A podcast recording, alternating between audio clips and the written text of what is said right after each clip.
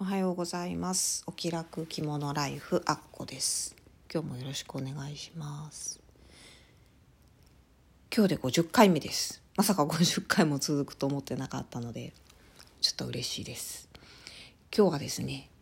えー、また最近着た着物の話をしたいなと思ってるんですけどもえーと、コーディネートはまたいつものようにインスタか今日のこの収録の写真を見ていただいたらと思うんですけども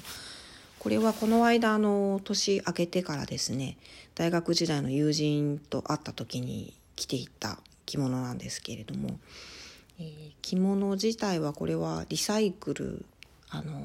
友人が主催してるフリーマーケットで購入したものです。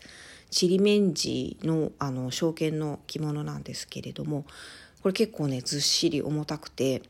あのもちろんフリマなのでかなりの格安だったんですけれどもあの売ってる方もかなりおすすめっておっしゃってたあの結構お上品な感じの気に入ってる一着です。で帯はこれはあの博多織ですねの清少堂さん京都にあるあの骨董屋さんで見つけたちょっと変わった紫色の博多織の帯です。で帯周りはもう私の 最近こればっかりなんですけど安定の耳屋さんと呉服さんの組み合わせで、まあ、ちょっとお正月なのでね1月の間は結構よく使ってるのが帯揚げにあの北野天満宮の骨董市で見つけた梅の柄の古い布ですね歯切れを帯揚げにしてます。で、えっと、羽織なんですけれどもこれがあの東京にあるポニアポンさんっていうお店で見つけたこれはアンティークの羽織ですね。私が着物をまだ着始めたハマり始めた頃にあの見つけたものです。この頃私あのアンティークがすごく好きであのいろんなお店チェックしてたんですよね。で関西でもあちこち見に行きましたしインターネットでもいろんなお店見つけて毎日のようにアンティーク着物を眺めているっていう感じだったんですけども。まあ、関西だけでは飽き足らずですね。東京のお店もちょっと行ってみたいなっていうことで、あのー、行っちゃいました。東京はねやっぱりアンティーク着物のお店もすごくたくさんあるんですよ。本当にセンスのいいお店がたくさんあって。でなぜこのポニアポンさんに行ったかというとですね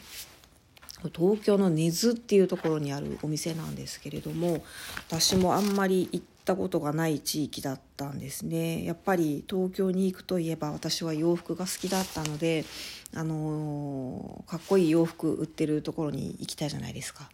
あのそういうところにではない街なんですけれどもどちらかというとこう古い建物とかあの昔からの長屋のような雰囲気の建物とかですねそういうのがある地域ですね。あのお家も昔からの住宅街っていう感じです。あのすごいタワーマンションが林立してるようなところではなくて、まあ、昔からの東京の下町なんでしょうかね、まあ、あまり詳しく知らないのであのにわか知識であれなんですけれどもそういう雰囲気の場所でした。で私このあのお店をされてるのが大野ラフさんっていうあの女性の方なんですけれどもこの方が出してるアンティーク着物の本っていうのをあの以前から読んでましてこれがすごく好きだったんですね。でこの大野ラフさんが出されてる本が「アンティーク着物スタイルブック」という本と「大正ロマン着物女子副総長」っていう本なんですけれどもあのもちろんアンティーク着物のお店なのであのアンティーク着物がたくさん出てくるんですけどこれ今見てもねやっぱり素敵なんですよね。すごい毒々しい色合いの着物とかまあでも古典柄もあったりして合わせ方もすごくね斬新ですしこれ見て本当こういう格好したいなって思いながらあの何回も読みました。もう手垢つくぐらい読んだやつなんですけども。とあとこの本の面白いところはですね大野さん式のあのコーディネートのセオリーというか一応あのルールはないけど理由があるっていうふうにおっしゃってるんですけれどもあのこういうアンティークの柄ってグループ分けができるみたいなんです。アートスタイル柄とか大正ロマン柄とか古典柄とか粋柄とかあとニュートラル柄とかですね。あのいくつかに分類されてましてで自分の好きなものをですね何個かこう選んでいく中でどういう組み合わせが好きかとかどういう組み合わせを選ぶと失敗しないかっていうようなことを書いてくれてる本なんです。でこれすごく面白いなと思ったのとそのコーディネート術も面白いですしねでやっぱりこの載ってるアンティーク着物が本当に素敵すぎて眺めてるだけでちょっと幸せな気分になれるという本なのであの1冊も1冊目も2冊目もどっちも素敵です。今日ちょっと久しぶりに開いてみましたけどまた後でじっくり見ようかなって思うぐらいやっぱりいいですね。すごく素敵です。なので、まあ、ちょっと大野さんどんな方なのかおあのお顔を見てみたかったっていうのもあって、まあ、数あるアンティーク着物の店の中からここを選んだんですけどもで実際行ってみたらあの結構案外こじんまりしたお店ですごくあの小ざっぱりしててもっとこうなんか古着屋さんみたいにあの姉妹屋さんですね。私が好きな大阪の阿倍野にある姉妹屋さんがそんな感じなんですけど洋服の古着屋さんみたいな雰囲気をイメージしてたんですけど結構明るめの照明であのお店の中もちょっとこう白っぽい雰囲気の空間になってて、まあ、もちろん着物屋さんなので畳とかあの和風の内装にはしてあるんですけれども長屋的なところでですねお見せされてました。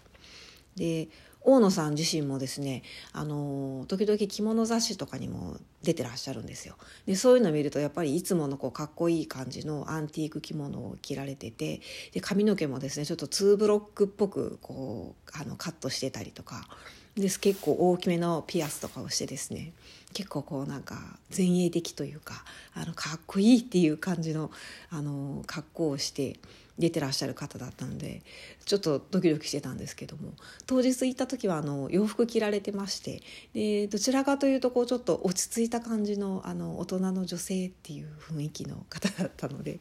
ちょっとあの雑誌とかに載ってる時のイメージと違っててびっくりしたんですけれどもすごくあの接客も何て言うんですかね大人な感じというかはいそういう感じでした。であの実際私羽織をですねあの買おうかなと思って何着か試着してましてで結局あの写真のやつがですね、まあ、大野さんもおすすめしてくれたものだったんですけれどもでこれ買おうかなと思ってあのレジに行きましたら値札がついてなかったんですよね。私結構値札確認せずにレジに行っちゃう癖があるんですけども。そしたらあの大野さんがご親切にもですねこれは私のミスだからっていうことであの少しお安くしてくださいました。もう何年も前の話なんですけれどもあのすごくいい思い出です。楽しかったです。また機会があったら今はちょっとねあの旅行とか行きにくい状況ではあるんですけれども東京の他にもあのチェックしてる古い布屋さんとか着物屋さんとかありますのでまたそういうとこも行ってみたいなって思いました。今日はこんな感じです。聞いていただいてありがとうございます。あっこでした。さようなら。